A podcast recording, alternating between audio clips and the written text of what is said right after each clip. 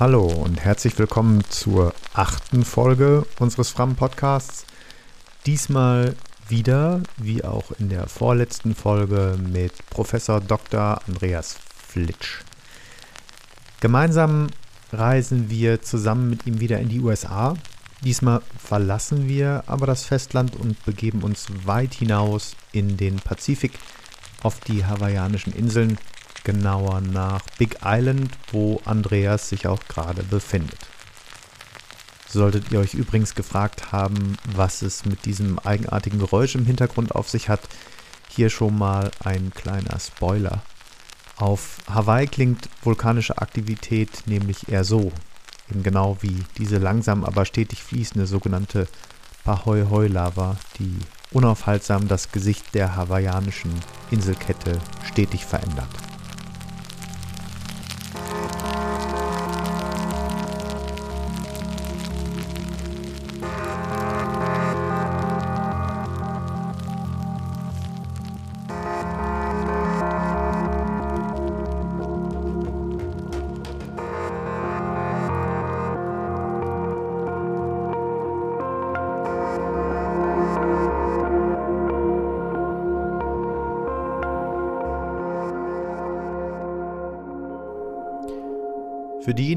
Unter euch, die Andreas noch nicht aus Folge Nummer 7 kennen, möchte ich ihn an dieser Stelle noch einmal kurz vorstellen. Auch wenn wir uns in dieser Folge wieder mehr über Vulkane unterhalten werden, ist Andreas kein Vulkanologe, er ist eigentlich Klimatologe und genauer beschäftigt er sich mit klimatologischen Prozessen extremer Standorte.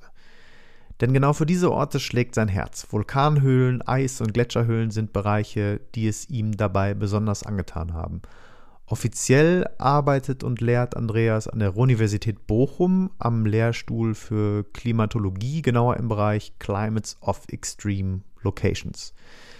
Das war es aber auch schon mit Bochum, denn um die genannten Extreme Locations zu finden, verbringt Andreas eine Menge Zeit im Westen der USA, in Alaska und auf Hawaii wo er sich vor einigen Jahren sogar ein eigenes Grundstück mit seiner eigenen Höhle gekauft hat. Dazu aber später mehr. Hallo Andreas, ich freue mich sehr darüber, dass wir uns heute mal wieder unterhalten können. Und wie ich schon in der letzten Podcast-Folge mit dir erwähnt hatte, ist es immer relativ schwierig, dich zu Hause anzutreffen. Also zu Hause heißt jetzt in dem Fall hier in Deutschland. Das ist mir in der letzten Folge tatsächlich mal ausnahmsweise gelungen. Diesmal ähm, bist du tatsächlich wieder unterwegs und das meines Wissens nach auch schon relativ lange. Vielleicht kannst du uns kurz einmal berichten, wo du gerade steckst und was du in den vergangenen Wochen gemacht hast. Ja, hallo André. Ja, schön dich zu hören und schön auch mit dir vorher ein bisschen geredet zu haben. Ja, du hast mich jetzt gerade auf Hawaii erreicht. Ich bin also jetzt seit Ende Februar unterwegs und verbringe gerade meine letzten Tage auf Hawaii. Die Reise hat angefangen mit einem Flug nach Süddakota, wobei Süddakota eine kleine Notlösung war, da man derzeit aus Deutschland nicht direkt nach Hawaii einreisen darf, sondern man muss einen gültigen Corona-Test vorliegen. Deutsche Corona-Tests werden aber auf Hawaii nicht anerkannt. Somit musste ich erst aufs Festland fliegen, um einen Corona-Test, der auf Hawaii gültig ist, durchführen zu können. Und da ist meine Wahl auf Süddakota gefallen. Da ich in Süddakota ja auch forsche, habe ich dann den großen Höhlen Wind und Jewel Cave einen Besuch abgestattet und habe schon mal einen ja, Versuch vorbereitet, den ich dann später weiterverfolgt habe. Bin dann von Süddakota aus nach Oregon geflogen und habe einige Messgeräte in Vorbereitung zur nächsten Expedition nach Oregon gebracht. Und von Oregon bin ich dann wieder nach Hawaii geflogen. Und hier bin ich jetzt schon seit über vier Wochen und ja, habe einiges an meinem Grundstück gearbeitet in Vorbereitung auf die hoffentlich im Herbst stattfindenden Exkursionen und habe natürlich meine Forschung fortgesetzt, was ich ja immer tue, wenn ich auf Hawaii bin.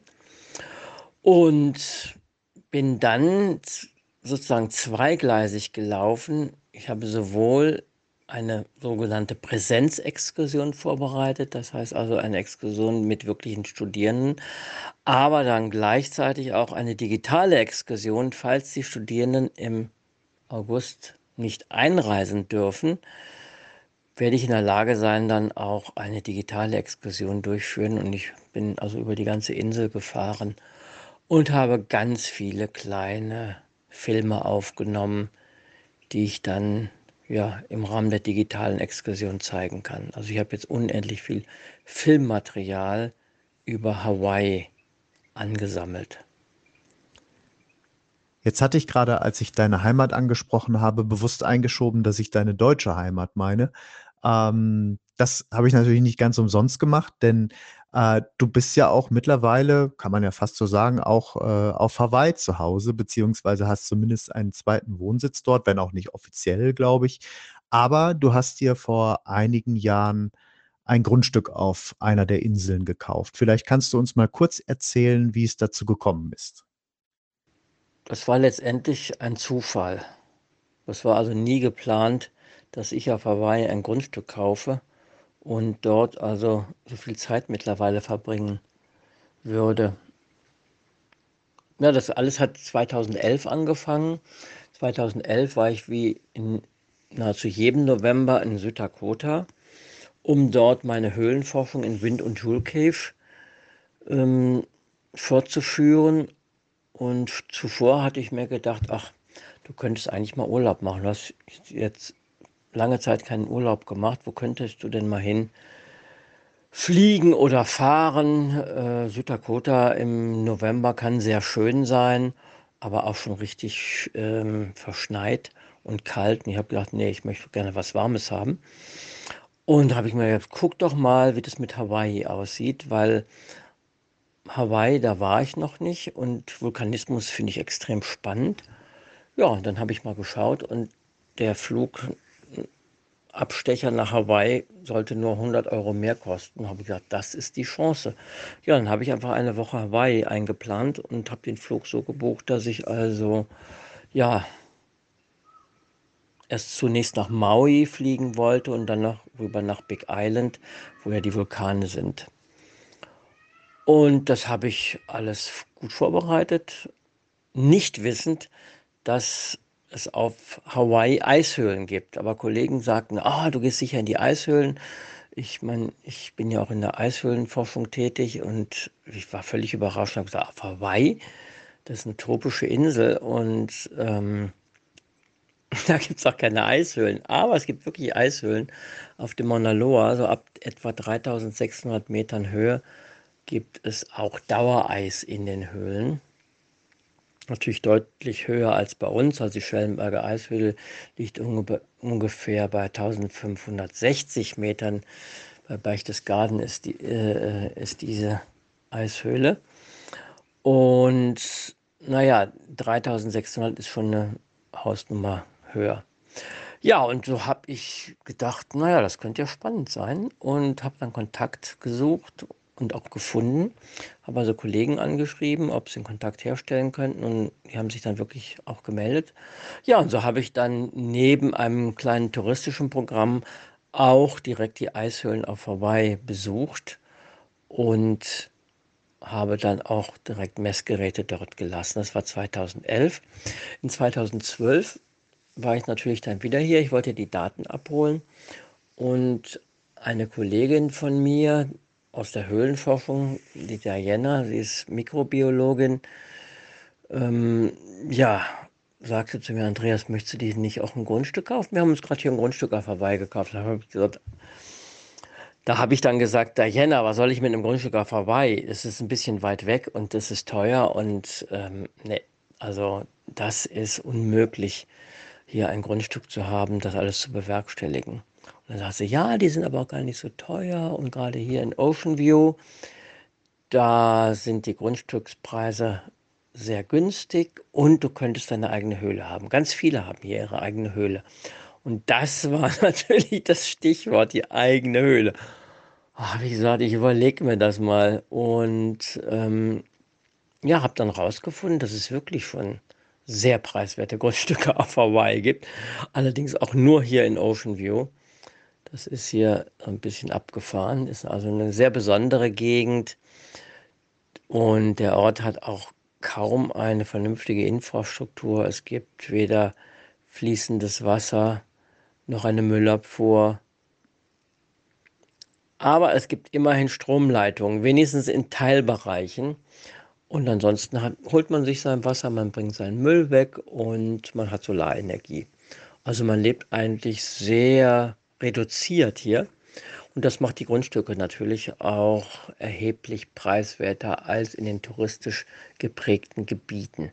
Ja, so habe ich mich umgeschaut und einfach so aus Spaß, aber der Gedanke hat mich einfach nicht mehr losgelassen. Und ich habe dann wirklich, ja, nach einem gutem halben Jahr ein Grundstück gefunden, was mir gefallen hat, was auch eine Höhle äh, im Untergrund hatte und natürlich immer noch hat.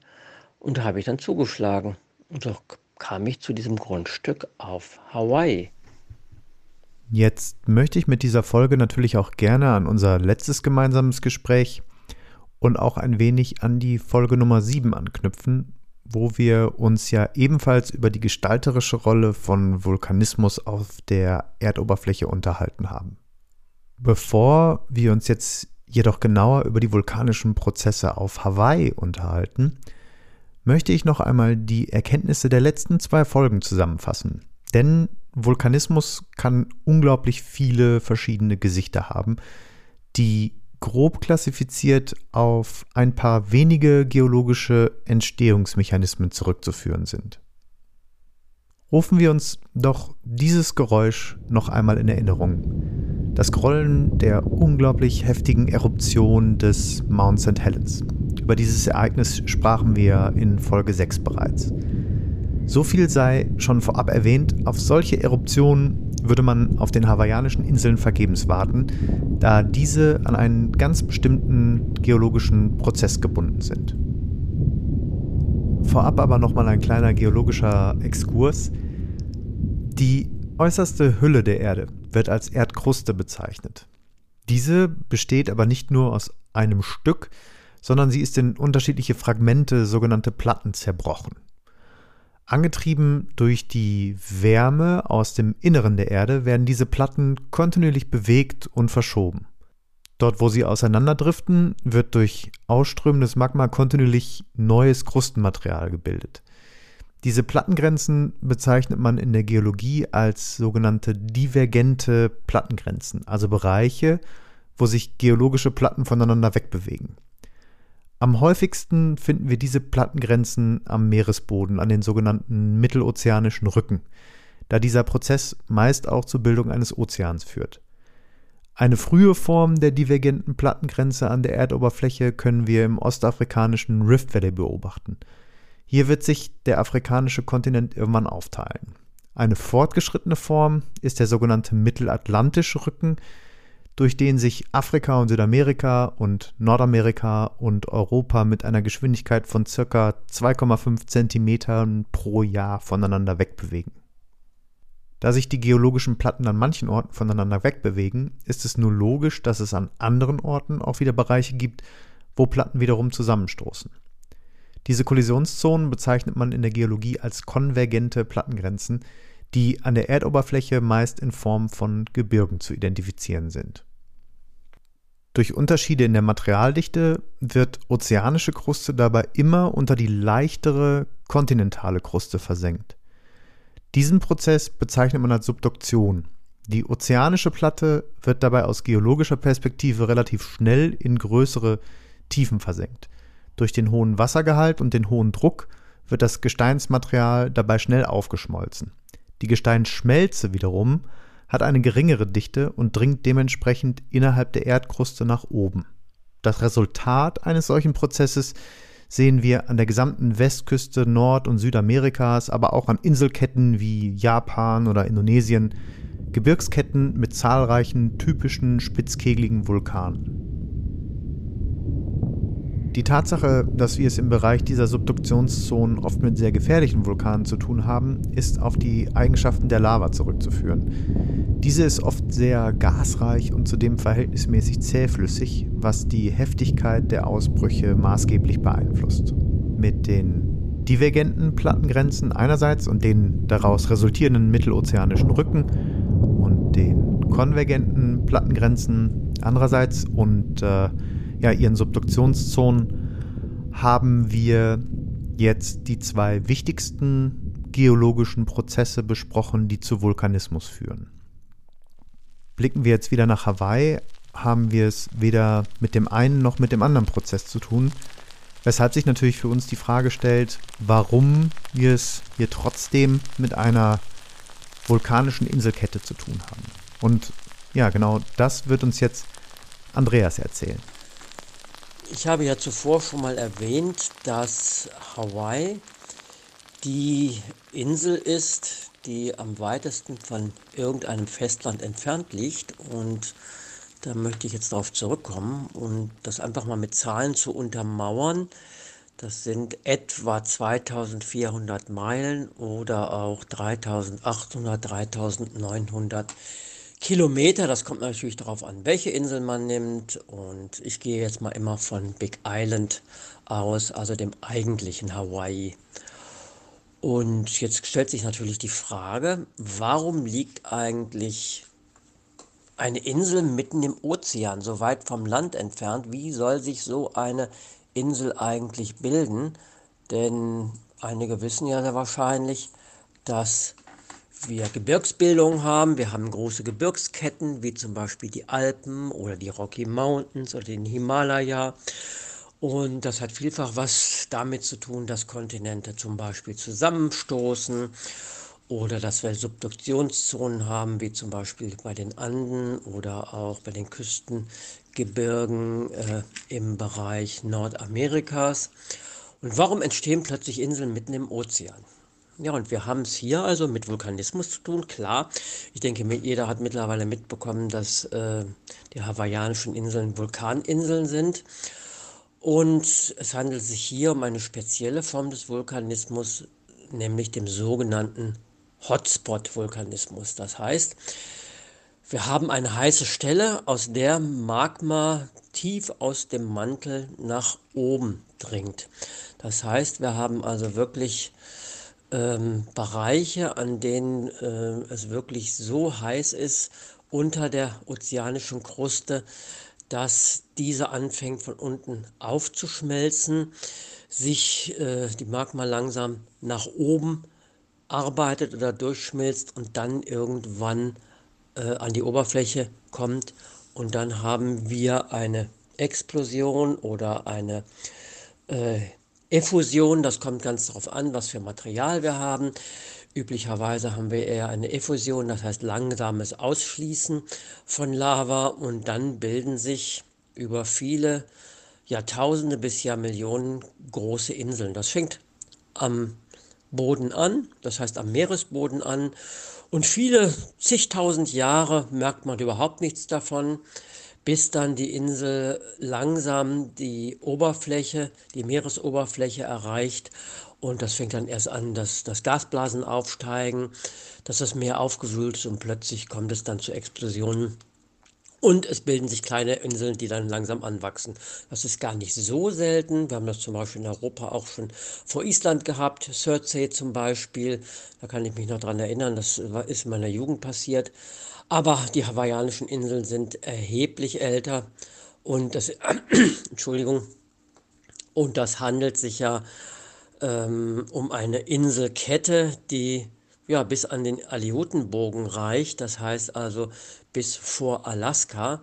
Und die ältesten Inseln liegen also von wieder unter, dem Meeres, der, unter der Meeresoberfläche und werden dann vor den Aleuten wieder subduziert, das heißt, sie gehen langsam unter und ähm, werden dann wieder über lange Zeiträume aufgeschmolzen, während sie weiter in die Tiefe gebracht werden, langsam versinken, aber das wäre jetzt ein eigenes Kapitel, um da noch drauf einzugehen.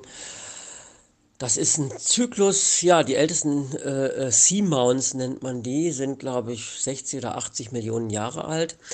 Und wenn man jetzt vom Big Island ausgeht, Big Island ist noch nicht mal äh, eine Million Jahre alt und die Insel ist ja noch immer mit Stehen und ist noch lange nicht äh, ausgewachsen.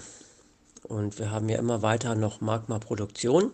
Das heißt, auf Big Island oder Hawaii ähm, sind wir im aktiven Teil des Hotspots. Dieser aktive Teil, dort haben wir wirklich, ich will jetzt nicht sagen eine Röhre, das hört sich so an, als wenn wir wirklich einen glutflüssigen Kanal haben. Das ist natürlich insgesamt etwas komplizierter. Da sollten auch sich eher die Geologen mit äh, auseinandersetzen oder sowas erläutern. Aber man kann sich vorstellen, wir haben dort Magmen, die in langen Strängen oder auch in Blasen langsam nach oben gefördert werden, dann in Magmakammer sich ansammeln und dann auch zum Ausbruch kommen.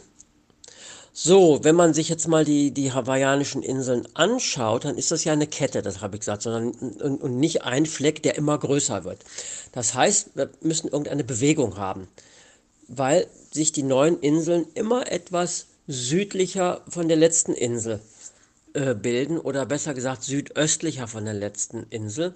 Ja, und das hat etwas mit der Bewegung der Platte, auf der die Inseln sich befinden, zu tun.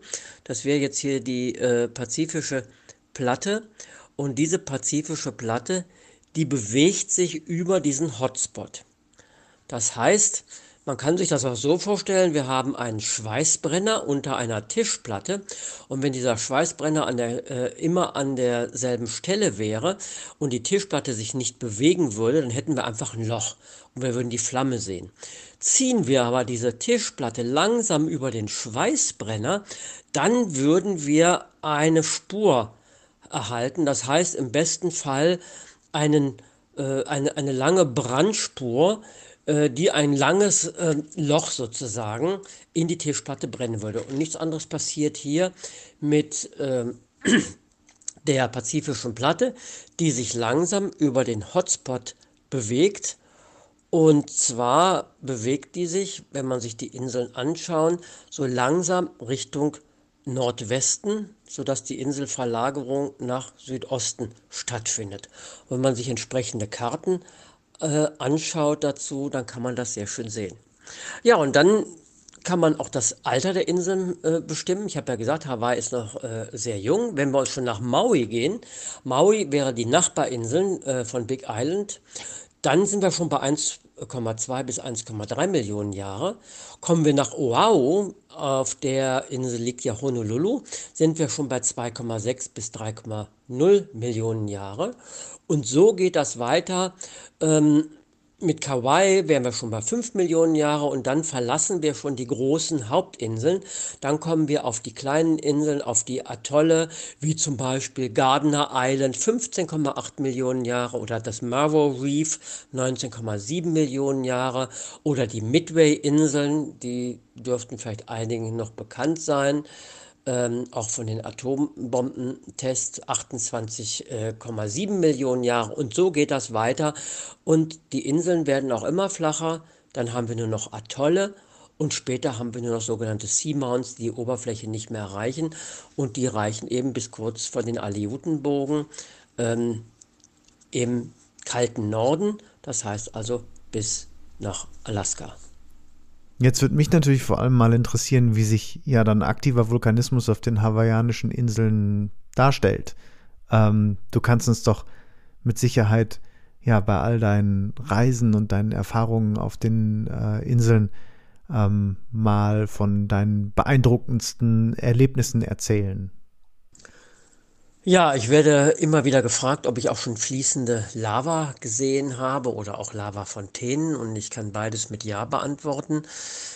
Ich fliege ja regelmäßig seit 2011 nach Hawaii und der Kilauea, der wirklich aktivste Vulkan für lange Zeit der Erde, war ja 30 Jahre lang ununterbrochen aktiv und äh, hat Lava ausfließen lassen, äh, mal wirklich nur ausfließen lassen, mal aber auch in kleinen äh, Fontänen ausgespuckt, äh, will ich mal sagen. Und diese Fontänen, wenn ich sage klein, dann sind die 10, 20, 30 oder mal 50 Meter hoch äh, gewesen aber natürlich nicht zu vergleichen mit den äh, Lavafontänen, die wir gerade auf dem Ätna sehen können, der gerade wieder ausgebrochen ist.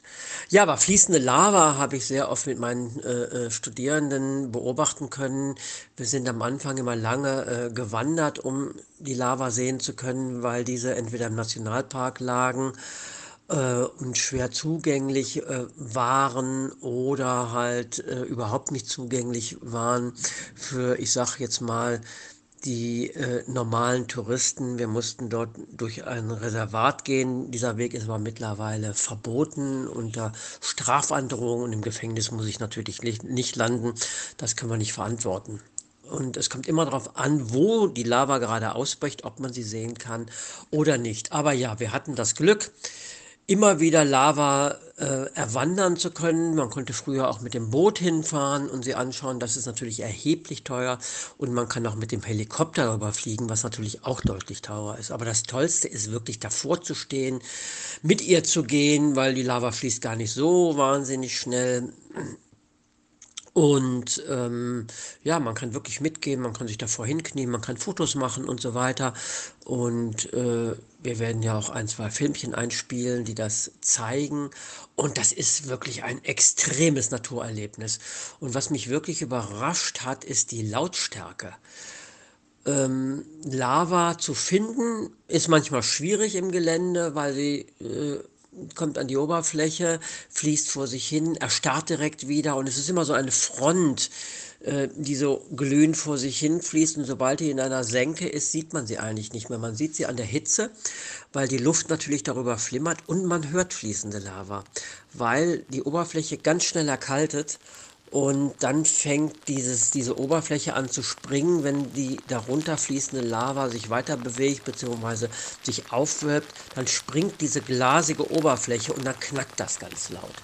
Also, die Geräuschkulisse, die ist, ist ganz interessant bei fließender Lava und das ist wirklich ein extremes Erlebnis. Und viele Studierende waren sehr glücklich, das in ihrem Leben gesehen zu haben und andere waren zutiefst traurig und enttäuscht, sie nicht gesehen zu haben. Es ist immer eine Glückssache. Fließt sie gerade? Wo fließt sie? Können wir sie erreichen? Und so weiter. Aber selbst aus dem Helikopter fließende Lava zu sehen, äh, ist auch ein äh, Erlebnis, weil man hat dann den Überblick. Man sieht natürlich viel mehr. Man sieht die Ströme auch aus der Luft besser, äh, als wenn man davor steht. Also ich denke, das Beste ist beides zu sehen. Es ist natürlich teuer mit einem Helikopterflug, äh, äh, aber es ist auch sehr anstrengend, äh, mehrere Stunden zur Lava hinzuwandern, dann im Dunkeln zurückzuwandern. Aber es lohnt sich, egal ähm, wie man die Lava wählt. Und ich sage immer, ähm, es lohnt sich auch, wenn man einmal im Leben auf Hawaii ist, vielleicht das Geld für einen Helikopterflug auszugeben. Das sind so 250 Euro un, un, ungefähr und ähm, es ist schon ein extremes Naturerlebnis. Dann habe ich natürlich auch Lava von den Aussichtspunkten aus gesehen. Also am Kilauea konnte man ja in den Krater hineinschauen und die Lava dort sehen. Und gerade zum Ende vor dem großen Ausbruch in 2018 ist ja der Lavasee übergelaufen und hat sich dann in den weiteren Krater äh, ergossen. Und das war schon ein fantastisches Beispiel. Ja, eine weitere Frage, die immer wieder aufkommt, wie heiß ist Lava eigentlich? Ja, und das ist gar nicht so äh, einfach zu beantworten, wie heiß Lava ist, denn wir haben eine ganz große Temperaturspanne. Ähm, und die liegt ungefähr bei 800 Grad Celsius bis 1200 Grad Celsius.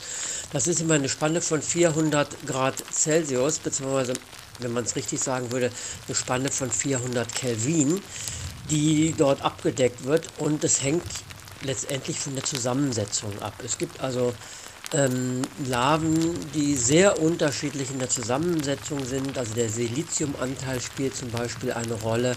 Wie hoch der ist, da will ich jetzt aber auch nicht weiter ins Detail gehen. Das kann man alles sehr schön nachlesen. Aber es gibt sogenannte rhyolitische Lava mit viel Silizium. Ähm, und es gibt die basaltische Lava mit äh, deutlich weniger Siliziumanteil. Und die rhyolitische Lava ist normalerweise ähm, die, die auch äh, etwas kälter ist.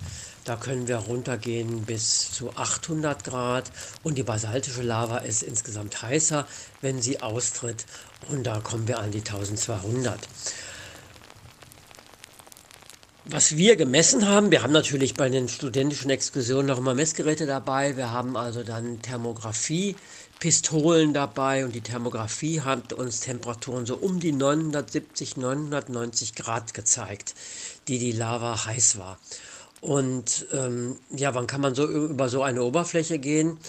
Eigentlich sollte man überhaupt nicht über die Oberfläche gehen die nächsten Tage, aber naja, Studenten und Studentinnen halten sich ja nicht immer äh, an das, was man sagt. Und ähm, einige sind schon nach wenigen Minuten darüber gelaufen. Das ist sehr leichtsinnig, aber hat bei denen geklappt. Und sie konnten schon über die Lava äh, laufen, obwohl diese noch mehrere hundert Grad heiß war. Aber dafür hatten sie hinter keine Sohlen mehr an ihren Schuhen. Und wie gesagt, das kann also auch sehr böse ausgehen. Das sollte man eigentlich nicht machen. Man sollte einen Tag warten. Und es kommt natürlich auch immer darauf an, äh, wie schnell erkaltet die Lava, wie mächtig ist der Lavastrom und, und, und. Da gibt es also ganz viele ähm, Variablen, die man ja, beurteilen müsste. Deswegen, man sollte es lassen, über frisch erkaltete Lava zu laufen. Weil, wie gesagt, wenn es die Schuhe nur sind, dann ist das ein kleineres Übel. Aber wenn es dann an die Füße geht, dann ist das schon deutlich unangenehmer. Andreas sitzt natürlich nicht nur auf seinem Grundstück herum, sondern ist auch auf Hawaii immer unterwegs zu seinen zahlreichen auf der Insel verstreuten Messgeräten.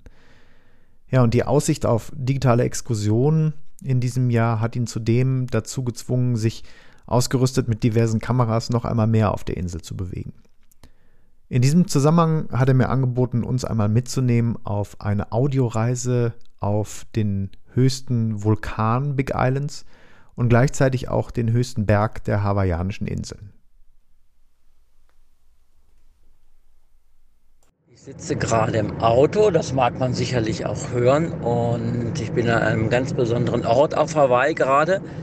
Ich fahre nämlich ganz genau jetzt zwischen den beiden höchsten Bergen hindurch, beziehungsweise überquere jetzt den Sattel zwischen den beiden Bergen. Nämlich links von mir liegt der Mauna Kea mit 4205 Meter, der höchste Berg auf der Insel. Und rechts von mir liegt der Mauna Loa mit 4169 Meter, der zweithöchste Berg. Also zwei 4000er.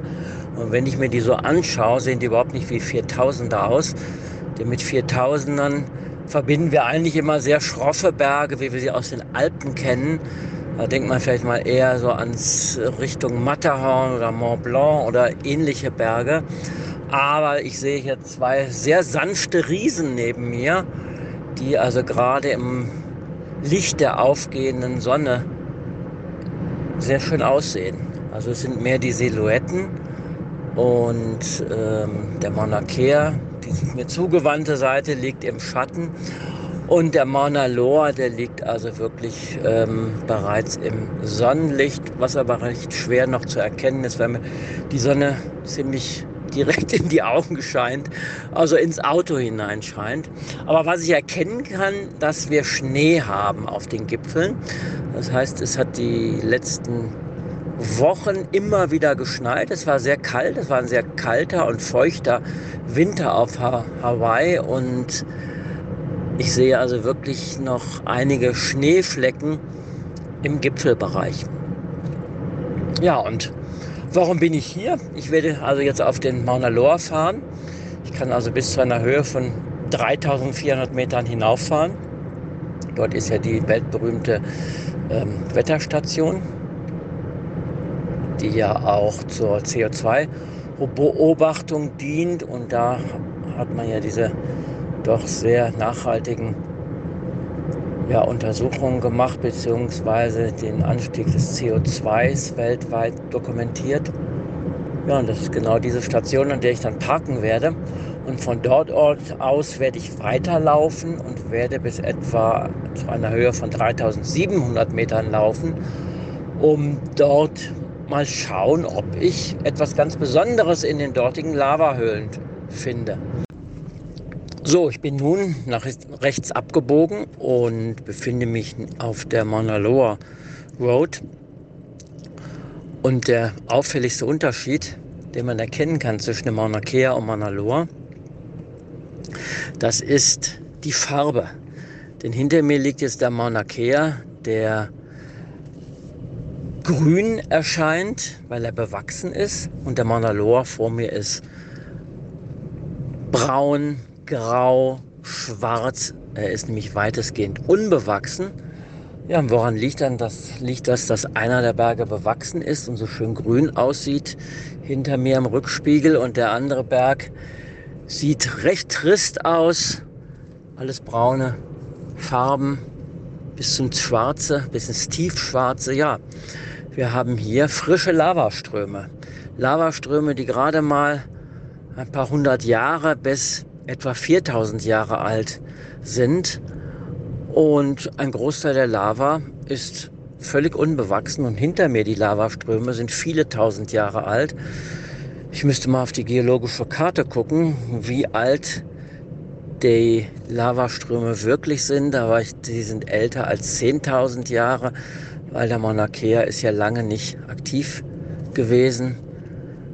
Und das führt eben dazu, dass die Vegetation hier schon Fuß fassen konnte, während auf dem Mauna Loa, gerade mal im unteren Bereich, also hier tauchen jetzt einige Ohia-Bäume auf, wir haben Farne, wir haben einige niedrige Büsche, aber ansonsten ist der Mauna Loa, besonders wenn wir jetzt etwas höher kommen, völlig unbewachsen. Wir finden im, im, im Gipfelbereich gerade mal vielleicht an sehr geschützten Orten Moose oder Flechten, aber selbst die sind selten. Ja, und das liegt daran, dass wir schon mal in einer größeren Höhe uns befinden. Das heißt, es ist deutlich kälter. Den 2000 Meter, das macht schon einiges aus über Meeresspiegel. Ich bin bei tropischer Vegetation 200 Meter heute Morgen losgefahren. Jetzt bin ich schon über 200 äh, Meter und wir haben jetzt gerade mal so um die 12 Grad, während ich heute Morgen bei 3, 24 Grad losgefahren bin. Und jetzt haben wir 7 Uhr und ich bin losgefahren gegen 5 Uhr. Also es ist ein deutlicher Unterschied. Es ist deutlich kühler hier und im höheren Bereich des Mauna Loas und Mauna Skeas haben wir das ganze Jahr über auch immer wieder Frost, besonders natürlich in den Nachtstunden, aber auch im Sommer können es hier ohne weiteres minus 5 bis minus 7, 8 Grad werden. Ja, und wie nicht anders zu erwarten, ich bin umgeben von Lava, Lava und nochmal Lava. Gerade ist die Lava extrem schroff. Sie reicht etwa in Höhen von der Straße aus gesehen von einem Meter, manchmal zwei, ganz selten mal drei Meter Höhe, aber es ist extrem, ein extrem schroffes Gelände, sehr spitz, sehr unwirtlich, da möchte man nicht drüber laufen. Ja, es handelt sich um sogenannte AA-Lava. Das ist ein Begriff aus dem Hawaiianischen. Manche sagen, das bedeutet Ah, Ah, wenn man drüber läuft mit nackten Füßen. Ich weiß nicht, ob das wirklich stimmt, aber es ist eine nette Anekdote. Ja, und die Lava äh, nennt sich AA-Lava, weil es die Lava ist, die also einen flüssigen Kern hat, aber die Oberfläche ist extrem brüchig, bröselig, rollt beim Vorwärtslaufen der Lava auch immer wieder an den Seiten runter oder nach vorne herunter. Und ähm, ja, meistens kann man diesen flüssigen Kern gar nicht sehen, manchmal an der Front, weil er durch diese brüchigen, schon abgekühlten Bruchstücke äh, ja, verdeckt ist, beziehungsweise ummantelt ist. Und manchmal scheint aber auch der flüssige Kern ein bisschen durch. Und wenn ich jetzt hier durchfahre, kann ich ihn auch ab und zu sehen, weil der ist sehr massiv, der ist nicht brüchig. Meistens äh, so grau-bläulich, deswegen wird er auch Blue Rock genannt. Und ist oft von einer Mächtigkeit von einem Meter bis zwei, drei, vier Metern, kann aber auch ohne weiteres mal fünf bis zehn Metern erreichen. Ja, und die Lava hat sich jetzt grundlegend verändert. Ich bin aus dem Bereich mit der schroffen AA-Lava herausgefahren und bin jetzt in einem Bereich mit sogenannter Pahoihoi-Lava. Das ist auch ein hawaiianischer Begriff, aber sowohl AA wie Pahoihoi sind auch Fachbegriffe. Und die Pahoihoi-Lava, die ist viel angenehmer zu begehen. Da kann man relativ gut drüber laufen. Das sind glatte Oberflächen, abgerundete Oberflächen. Die Höhenunterschiede sind etwas geringer, aber wir kommen ja auch noch locker auf ein bis zwei Meter. Und die Farbe ist im Moment auch eher bräunlich. Und das ist dann eher so graubraun, nicht besonders spektakulär. Wir haben vom Bewuchs her nur noch so kleine Büsche im Moment. Aber das Ganze ist eben sehr wohlgefällig. Das sind ganz spannende Formen. Es gibt sogenannte Ropey Lava, also das sind so kleine seilartige Flächen. Da wird die Lava beim Erkalten zusammengeschoben. Es sieht aus, als wenn man ganz viele kleine Seile aneinander gelegt hätte. So, nun haben wir 10 vor 8 und ich bin oben an der Wetterstation angekommen, habe mich aber mittlerweile auch schon umgezogen und eingecremt, weil hier oben sind es jetzt wirklich nur noch 5 Grad Celsius, was relativ warm ist. Vor einer Woche, als ich hier war, waren es 0 Grad. Ähm, es war allerdings eine Stunde früher und es ist ein bisschen windig, deswegen sitze ich noch im Auto. Denn die Windgeräusche stören bei den Aufnahmen doch relativ stark. Und ich habe jetzt eine fantastische Sicht. Ich schaue jetzt immerhin auf 1, 2, 3 Vulkane von Big Island, also dem eigentlichen Hawaii, sitze auf dem vierten und hinter mir ist der fünfte. Also ich schaue einmal auf den Koala, das ist der erloschene Vulkan, und der niedrigste. Dann schaue ich auf den Hualalai, der das letzte Mal 1802 ausgebrochen ist.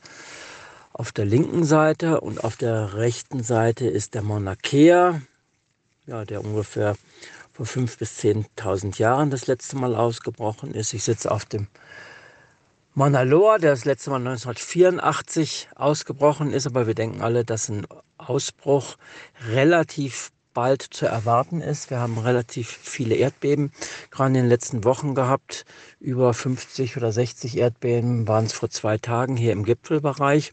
Zwar alle sehr leicht, aber trotzdem, ähm, da diese auch nur in einer geringen Tiefe von etwa fünf Kilometer waren, ist damit zu rechnen, dass sich doch die Magmakammer irgendwann ja, entleeren wird. Und ich hoffe, ja, das wird noch passieren, während ich hier bin oder wenn ich wiederkomme. Und dass es in einem Bereich ist, den man gut beobachten kann und äh, ja, in dem keine Menschen zu Schaden kommen.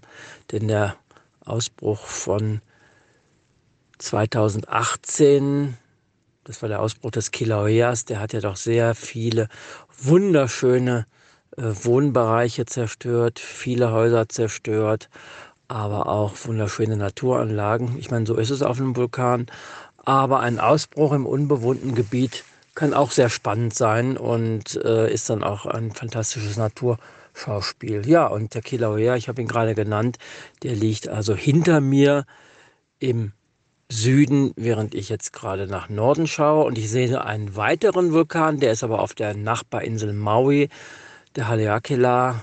Den kann ich auch von hier aus fantastisch erkennen. Ja, ich bin jetzt losgelaufen. Die Wetterstation leicht hinter mir. Ich bin jetzt in, an dem Punkt, an dem sich mein Weg mit dem Weg zum Mauna Loa Gipfel kreuzt. Also man kann ja in die Gipfelcaldera laufen. Man kann auch zum höchsten Punkt laufen, was letztendlich nur der Rand der Gipfelcaldera ist. Und ja, die, eine Caldera ist ein großer Einbruchskrater. Da will ich jetzt aber nicht äh, weiter darauf eingehen. Ja, man kann also hier sehr schön hochgehen. Es ist ein fantastischer Weg zu empfehlen, weil sehr wenig Touristen, man kann auch nicht hinfliegen, man kann nicht hinfahren. Das ist wirklich der einsamste Ort auf dieser Insel einigen wenigen anderen Orten, zu denen man auch nur zu Fuß gelangen kann. Also relativ unberührt.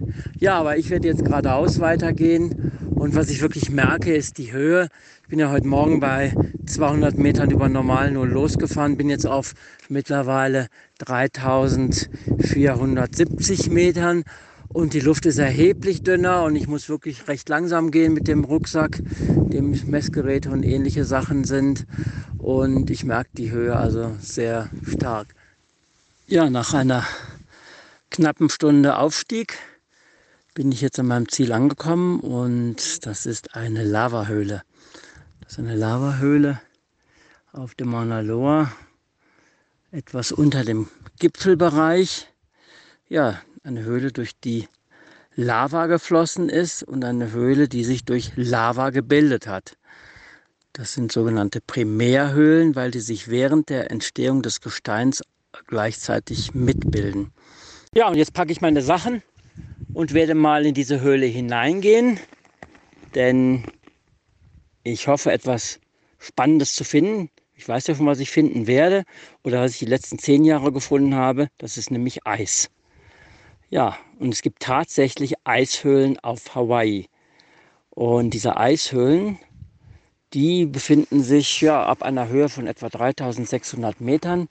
Das heißt unterhalb des Gipfels treten diese auf und wir haben wirklich in den tieferen Bereichen der Höhlen so kalte Luft, die sich hier oben bilden kann und die dann in die Höhlen abfließt, dass sich Eis gebildet hat und immer noch bildet und das Eis auch über viele Jahrzehnte erhalten bleibt. Diese Höhle hier wurde in den 70er Jahren des letzten Jahrhunderts entdeckt aber das Eis hat sehr stark abgenommen und es ist nur noch ein Bruchteil von dem vorhanden, was wir in den 70er Jahren hatten.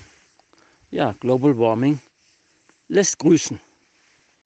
Jetzt, jetzt befinde ich mich in der Höhle. Ja, und so hört es sich an, wenn man in der Höhle läuft. Ein bisschen anders als da außen, weil hier, Entschuldigung, ein bisschen anders als außen, weil hier liegen relativ viele Platten von der Decke, die von der Decke gefallen sind, herum. Und das auf diesen Platten laufen hört sich wenigstens für mich ein bisschen anders an. Und vielleicht kommt das sogar rüber. Ja, hier ist natürlich jetzt stockdunkel und ich sehe überall Eis auf dem Boden und an der Decke sehe ich überall Eiszapfen. Also kleine, große, von wenigen Zentimetern bis über einen Meter Länge groß, lange große Eiszapfen sehe ich hier an der Decke und das sieht schon toll aus. Das ist schon sehr schön. Die Lava ist sehr bunt. Und ja, jetzt erreiche ich auch gerade einen meiner Datenlogger, das heißt ein Sensor, der nimmt die Lufttemperatur auf und der Datenlogger selber, der speichert die Daten. Ja, und diese Daten, die hole ich jetzt ab. Die lese ich zweimal im Jahr, einmal im April, einmal im November aus. Und ja, dann schaue ich mir auch das Eis an. Ich messe das Eis und schaue, ob wir mehr Eis haben oder weniger. Und tollerweise hat sich hier ein neuer See ausgebildet. Hier war mal ein Eissee, der hatte eine Mächtigkeit von etwa 30, 40 Zentimetern. Dann war er vollständig verschwunden und im letzten November fing er sich an wieder zu bilden und er ist größer geworden. Und er ist noch gefroren. Das finde ich toll. Ja, das ist doch mal ein Ergebnis. Gut, so, ich bin jetzt mal wieder weg und lese mal meine Daten aus. Ja, ein schönes Schlusswort von Andreas, von dem wir uns an dieser Stelle auch verabschieden möchten. Wer sich dieser Tage übrigens hin und wieder in den sozialen Medien herumgetrieben hat, dem wird wahrscheinlich nicht entgangen sein, dass sich gerade an einem ganz anderen Ort ein spektakulärer Vulkanausbruch ereignet. Am Fagradalsfjall, circa 30 Kilometer südlich der isländischen Hauptstadt Reykjavik, bricht seit dem 19. März das sogenannte Krijovik-Vulkansystem aus. Wie auch bei den beschriebenen Eruptionen auf Hawaii handelt es sich hierbei um einen effusiven Ausbruch, bei dem hauptsächlich Lava produziert wird.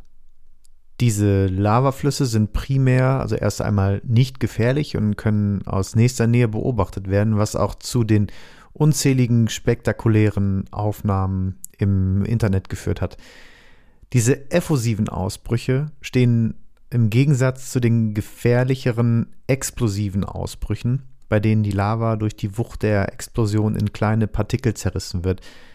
Kilometerhohe Aschewolken und sogenannte pyroklastische Ströme sind das zerstörerische Resultat, welches wir ja detailliert an unterschiedlichen Beispielen in den letzten zwei Folgen besprochen haben.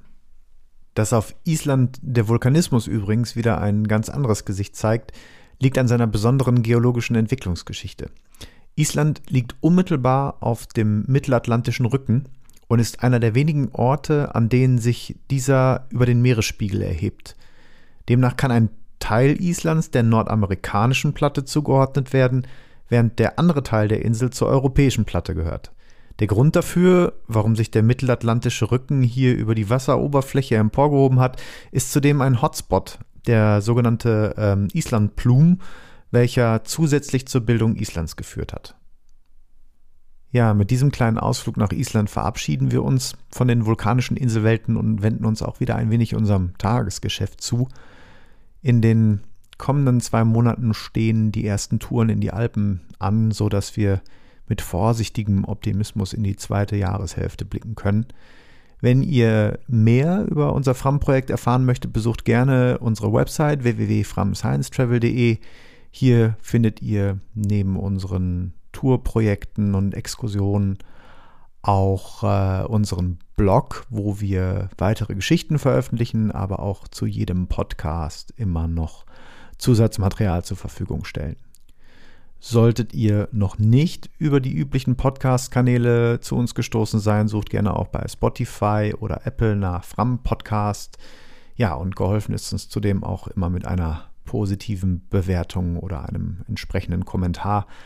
Wir freuen uns über jegliche Form von Feedback von eurer Seite. Ich verabschiede mich, wünsche euch alles Gute und sage bis zum nächsten Mal, euer André.